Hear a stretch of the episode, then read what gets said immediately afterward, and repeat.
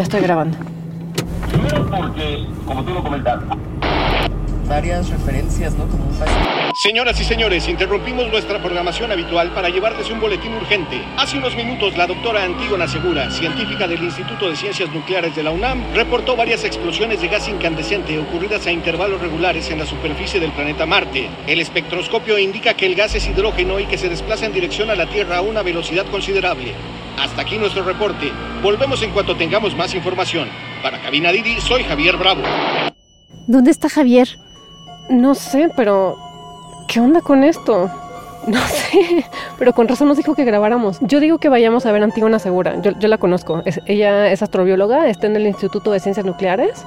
Eh, yo creo que nos puede explicar qué está pasando. A ver, pues vamos, porque está muy raro. De nueva cuenta, soy Javier Bravo reportando para ustedes desde el centro de la ciudad en donde se ha estrellado un inmenso objeto no identificado, lo que ha ocasionado un cráter de unos 30 metros de diámetro. Aquí se encuentra ya la Guardia Nacional y hay mucho ajetreo. Por eso le pedimos que no se acerque a la zona centro debido a que no sabemos en realidad qué sea este objeto y qué es lo que está pasando. Reportó para ustedes Javier Bravo. ¿Qué qué? No sé. Señoras y señores, lo que acabamos de ver es totalmente indescriptible. El objeto volador no identificado que se estrelló en la zona centro se ha abierto y de él ha salido un monstruo, un monstruo de unos 3 metros de alto con tentáculos que parece un reptil. Le seguiremos informando, pero no se acerque a esta zona. Es realmente peligroso, no sabemos lo que pasa. Me acaba de mandar este audio. ¿Y de qué es? Dice que es lo que están utilizando los marcianos para comunicarse. No esto está súper raro. Ok, ya llegamos. Sí, mejor le preguntamos a Antígona. Bye.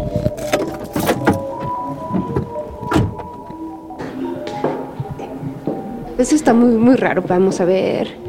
Cubículo C, 301, 321. Doctora Antígona Segura Peralta, 303C. Ay, es aquí. Feliz Día de los Inocentes, bienvenidas.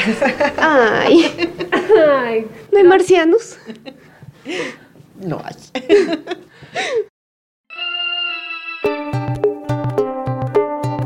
¿Sabías que en 1938 hubo una transmisión de radio así sobre una invasión extraterrestre en los Estados Unidos que causó pánico colectivo? ¿Qué sabemos hoy sobre la vida extraterrestre y cómo la buscan los científicos? ¿Sabes cómo y por qué retratan así la vida extraterrestre en las películas? Acá te lo vamos a contar.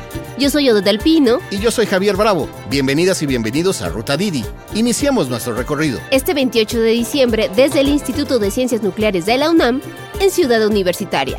Aquí empezamos. Inocente Palomita.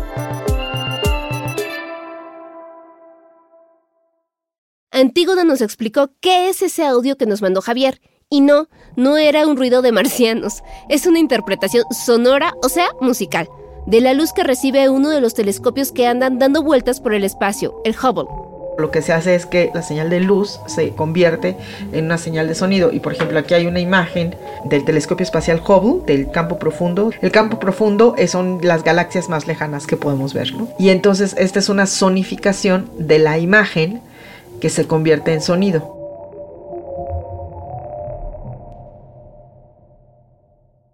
Y bueno, ya que estábamos aquí, le preguntamos a Antígona cómo le hacen para buscar vida en otros planetas. Lo que hacemos es que enviamos sondas o observamos con telescopios. Y los telescopios pueden estar en tierra o pueden estar en el espacio. Entonces, la idea para planetas alrededor de otras estrellas es primero entender qué es lo que hace habitable un planeta. Y a partir de esto hemos generado una estrategia que se llama bioseñales, que considera que la vida puede cambiar de forma global un planeta, porque eso lo hemos visto. En la Tierra, el oxígeno que respiramos es el 21% de todo el contenido de la atmósfera. No estaba naturalmente aquí en nuestro planeta. Lo generó la vida, pero no cualquier vida, sino que lo generó vida microscópica. Entonces la idea es que la vida microscópica puede cambiar un planeta a nivel global y que eso entonces lo podemos detectar. Antígona nos explicó que el chiste es entender la diferencia entre una atmósfera compuesta por los gases que puede producir un planeta por su funcionamiento normal, digamos. Por ejemplo, los gases que expulsan los volcanes. Ajá. Y otra cosa muy diferente sería una atmósfera compuesta de gases que solo producen los seres vivos. A partir de entender cómo es un planeta sin vida, compararlo con un planeta que sí tendría vida y entonces decir, bueno, a ver, si observamos una atmósfera planetaria y encontramos estos gases, a lo mejor podemos decir que estos gases no podrían estar ahí por otra razón más que porque hay organismos vivos. La idea es observar con telescopios. Ahorita los telescopios, algunos de ellos han estado dedicados a la búsqueda de planetas alrededor de las estrellas que se llaman exoplanetas. Entonces hemos encontrado ya más de 5000 exoplanetas ahora pues la siguiente es como caracterizar cuáles serían potencialmente habitables y los instrumentos de nuevas generaciones, incluso el JWST. Son las siglas del telescopio James Webb el telescopio espacial más grande y más potente del mundo. Es 100 veces más potente que el Hubble. Nos permitiría ya poder empezar a analizar las atmósferas de algunos exoplanetas para ver si podrían ser habitables, que ese es un aspecto, y la otra es que sean habitados, que ese es otro. Habitable sería, por ejemplo, que tuvieran una atmósfera de dióxido de carbono con vapor de agua, y ya habitados, pues sería que tuvieran alguno de estos gases bioseñales que les menciono. Y algo muy importante, pues que estos planetas potencialmente habitables no son habitables para seres humanos, no estamos buscando una segunda tierra para echar a, terminar de echar a perder esta. Okay. Y entonces, esta vida o este tipo de vida, estamos hablando de microorganismos, o cómo funciona esto porque cuando dicen vida nos imaginamos marcianos.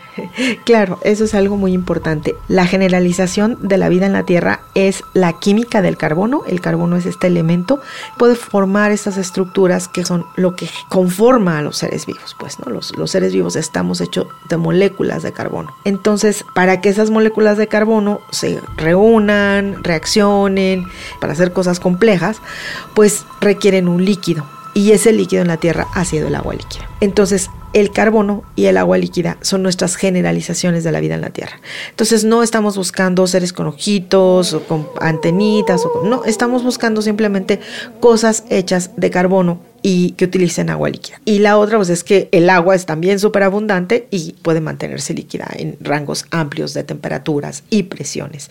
Entonces la idea es que no tenemos idea cómo son estos seres vivos, ¿no? O sea, podemos imaginar lo que quieran y pues eso lo hacen la gente que escribe ciencia ficción o que hace películas, etcétera. Y nosotros estamos buscando vida basada en carbono y en principio estamos buscando vida que pueda cambiar globalmente su planeta, como lo hicieron las cianobacterias en la Tierra hace 2.500 millones de años.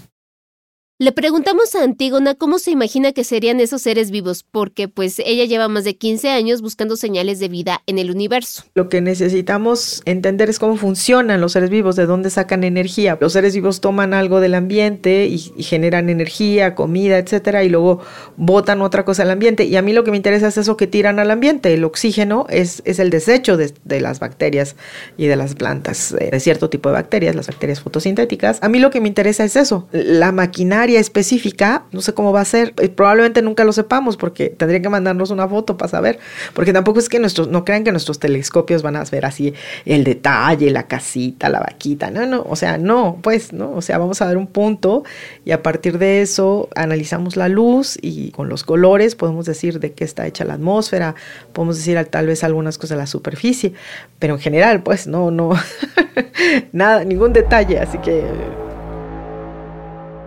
en mi defensa, a mí no se me ocurrió solito cómo hacerles una broma del Día de los Inocentes. Hace tres días estuve en los jardines de la Cineteca Nacional planeándolo todo con Gonzalo Lira, periodista de cine de El Heraldo de México. Tiene que ser casi como un acto de magia. Es lo que hizo Orson Welles, ¿no? Él se basó en una ficción que era La Guerra de los Mundos de H.G. Wells y a partir de ahí lo narró como si estuviera ocurriendo en el momento, Orson Welles en ese momento era un actor de 23 años. La noche del 30 de octubre de 1938 tomó los micrófonos de la radio CBS junto con su grupo de actores y sin querer convenció a la gente que había una gran invasión alienígena en Nueva Jersey. De hecho, las carreteras colapsaron esa noche. La gente empezó a evacuar. Sí, compraron todo el papel de baño. no, no es cierto, pero sí causó un pánico colectivo. Las llamadas a la policía y a las redacciones de noticias no pararon hasta la mañana siguiente. Para quien no tenga ese contexto, leyó la historia, pero lo dijo como si fuera una noticia de última hora y la gente enloqueció creyendo que lo que escuchaban era real. Por ejemplo, nuestro podcast se podría replicar de cierta manera el fenómeno. Sí, no sé, pensando en la Ciudad de México, ¿no? Que es donde estamos, podríamos de repente inventarnos que hay una invasión extraterrestre en la zona centro de la ciudad y que por eso hay muchísimo tráfico. Te lo puedes creer fácilmente, cualquier día de la semana, a cualquiera de las horas, o si sabemos de alguna marcha, anticiparnos e inventarnos qué ocurrió algo más por ahí, ¿no? A mí me pareció una gran idea. Y nosotras, ya que estábamos con Antígona, quisimos saber de dónde viene esta fascinación por las invasiones de marcianos. ¿Por qué hay obsesión con Marte? Pues porque está más cerca Marte. ¿Qué tiene Marte?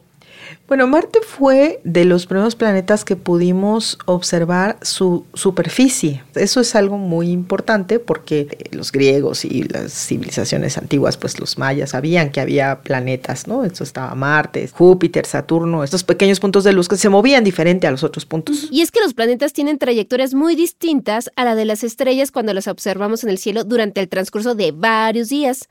Por eso los griegos les llamaban estrellas errantes. Esto ocurre porque los planetas están girando en trayectorias elípticas alrededor del Sol, mientras que las estrellas, pues no. Pero conforme fueron mejorando los telescopios, empezamos a poder ver la superficie de la Luna, por ejemplo, y luego la superficie de Marte. En el siglo XVIII, la gente veía en el telescopio, hacía dibujitos de las cosas. En esos dibujos, pues había unos como canales, unas líneas, y pues se pensó que había gente, es una historia más o menos larga, pero hubo un astrónomo que era Percival Lowell, que era muy famoso porque además tenía un super telescopio, que fue quien alentó esta idea de que había una civilización marciana y que además era superior a la humana, pero que se estaba extinguiendo, pero bueno, básicamente veían líneas y luego generaron toda explicación, pues. Y de hecho hay artículos en el New York Times en donde dice, es que no hay duda, Marte está habitado. Y de hecho sí, buscamos ese artículo, es de 1906, del domingo 9 de diciembre, para ser exactos.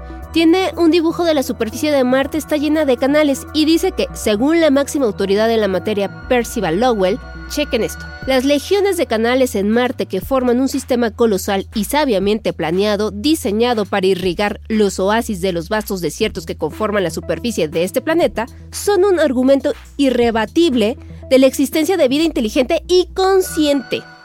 Y entonces no nos sorprende que haya novelas como La Guerra de los Mundos, donde los marcianos vienen, o Un Santo contra los marcianos. Está muy interesante porque en esa película los marcianos traen un cinturón que usan para respirar en la Tierra, porque claramente la atmósfera de Marte y la atmósfera terrestre son diferentes, lo cual es muy cierto. La atmósfera de Marte es dióxido de carbono y la atmósfera terrestre es oxígeno. Hubo una investigación. Sí, sí, a alguien se le ocurrió que necesitaban el cinturón y entonces de repente dejaba de funcionar y se medio ahogaban y bueno, ahí está la película en YouTube. Pero entonces todas estas fantasías de Marte tienen que ver con que la ciencia les dijo que sí había vida. Y ya conforme mejoraron los instrumentos, pues ya empezaron a decir, no, yo creo que... Y empezaron a tomar placas fotográficas. Y luego las ondas Mariner, que ya empezaron a tomar las primeras fotos ya de cerquita, orbitando alrededor de Marte, pues ya dijeron, no. Todavía a finales de los 60 se pensaba que había vegetación en Marte. Y ya se posaron las ondas vikingo, ya vieron que es puro desierto, ya vieron que ni señal de los marcianos, se hicieron los experimentos vikingo, que fueron los únicos que han ido a buscar vida a otro mundo,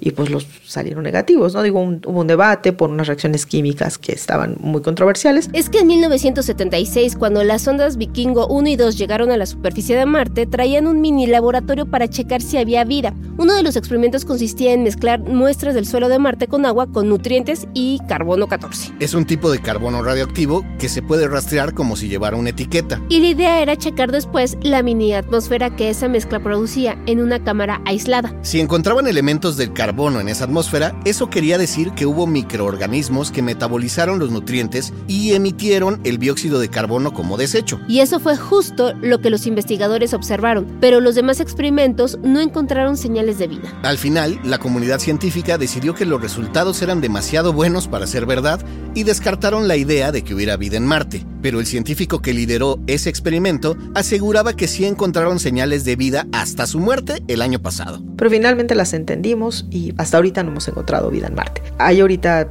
varias ondas que han estado girando alrededor de este planeta, así como los satélites, tiene sus dos, tres satélites que han estado girando ahí, mandándonos información, están los rovers, que algunos todavía funcionan, otros no, pero que finalmente es, es un mundo súper explorado, cada dos años la NASA envía algo, ahora hay otras naciones que están enviando cosas, Europa también ha enviado naves, entonces ¿Y por qué la luna no se sabe tanto o no hay tanta inspiración como es Marte? Bueno, la luna sí tuvo su época, ¿no? Y hay las fantasías de los seres lunares, pero la luna era un poco más fácil de ver la superficie. O sea, Galileo Galilei ya nos presentaba dibujos bastante buenos acerca de cómo era la superficie de la luna. Ahora sabemos que no tiene atmósfera, es una superficie que está totalmente expuesta a la radiación del espacio, a la radiación del sol, no tiene condiciones para que haya vida.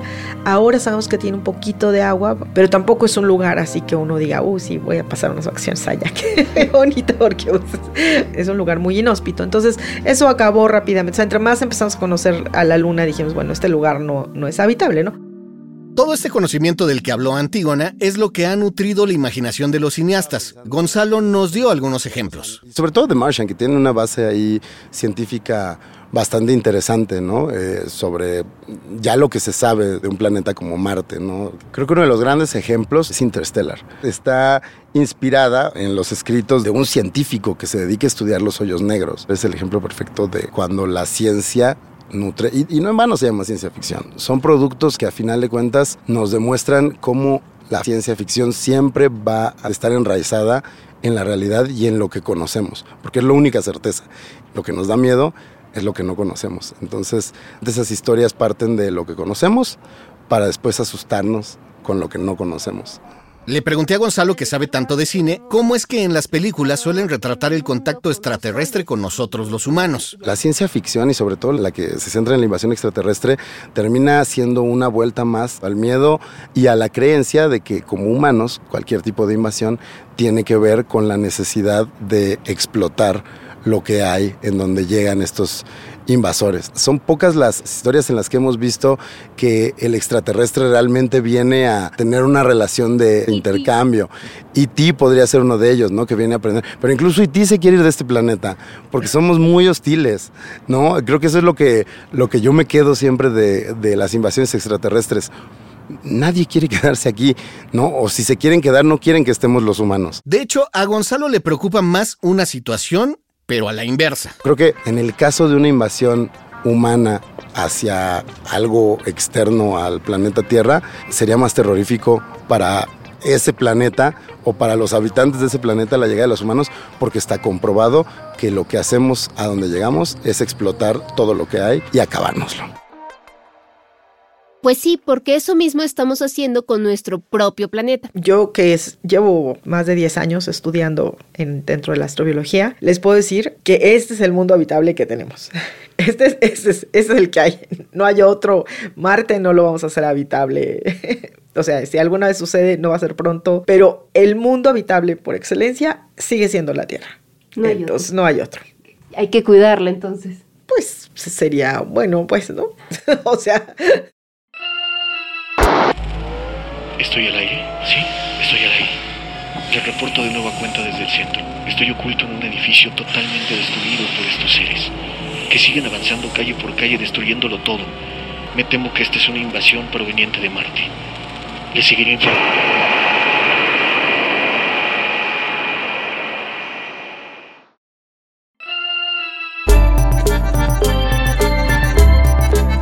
Esto fue Ruta Didi. Muchas gracias por escucharnos. Este episodio fue producido por Quisaya Estudios para Didi. Lucina Melesio es directora y productora ejecutiva. Javier Bravo y yo, Ote del Pino, estuvimos en los micrófonos y en la producción. El guion es de Lucina Melesio y contribuyó Javier Bravo. El diseño sonoro y el tema musical son de Carlos Jorge García y Tiger Lab. Los ingenieros de grabación en el estudio fueron Manuel Vargas Mena, Gabriel Chávez y Mateo Pineda de Soundmouth Studio. Por Didi, Marisa Hurtado es la encargada de comunicación en el sector de movilidad y Gerardo Arriola es analista de comunicación. Y para que conozcas las promociones vigentes de Didi y cheques términos y condiciones, entra a la página mexico.didiglobal.com. ¿Te gustó Ruta Didi? No olvides darle clic al botón de seguir en cualquier plataforma en la que te guste escuchar tus podcasts, porque estamos en todas y es gratis. Nos vemos la próxima semana. Bye.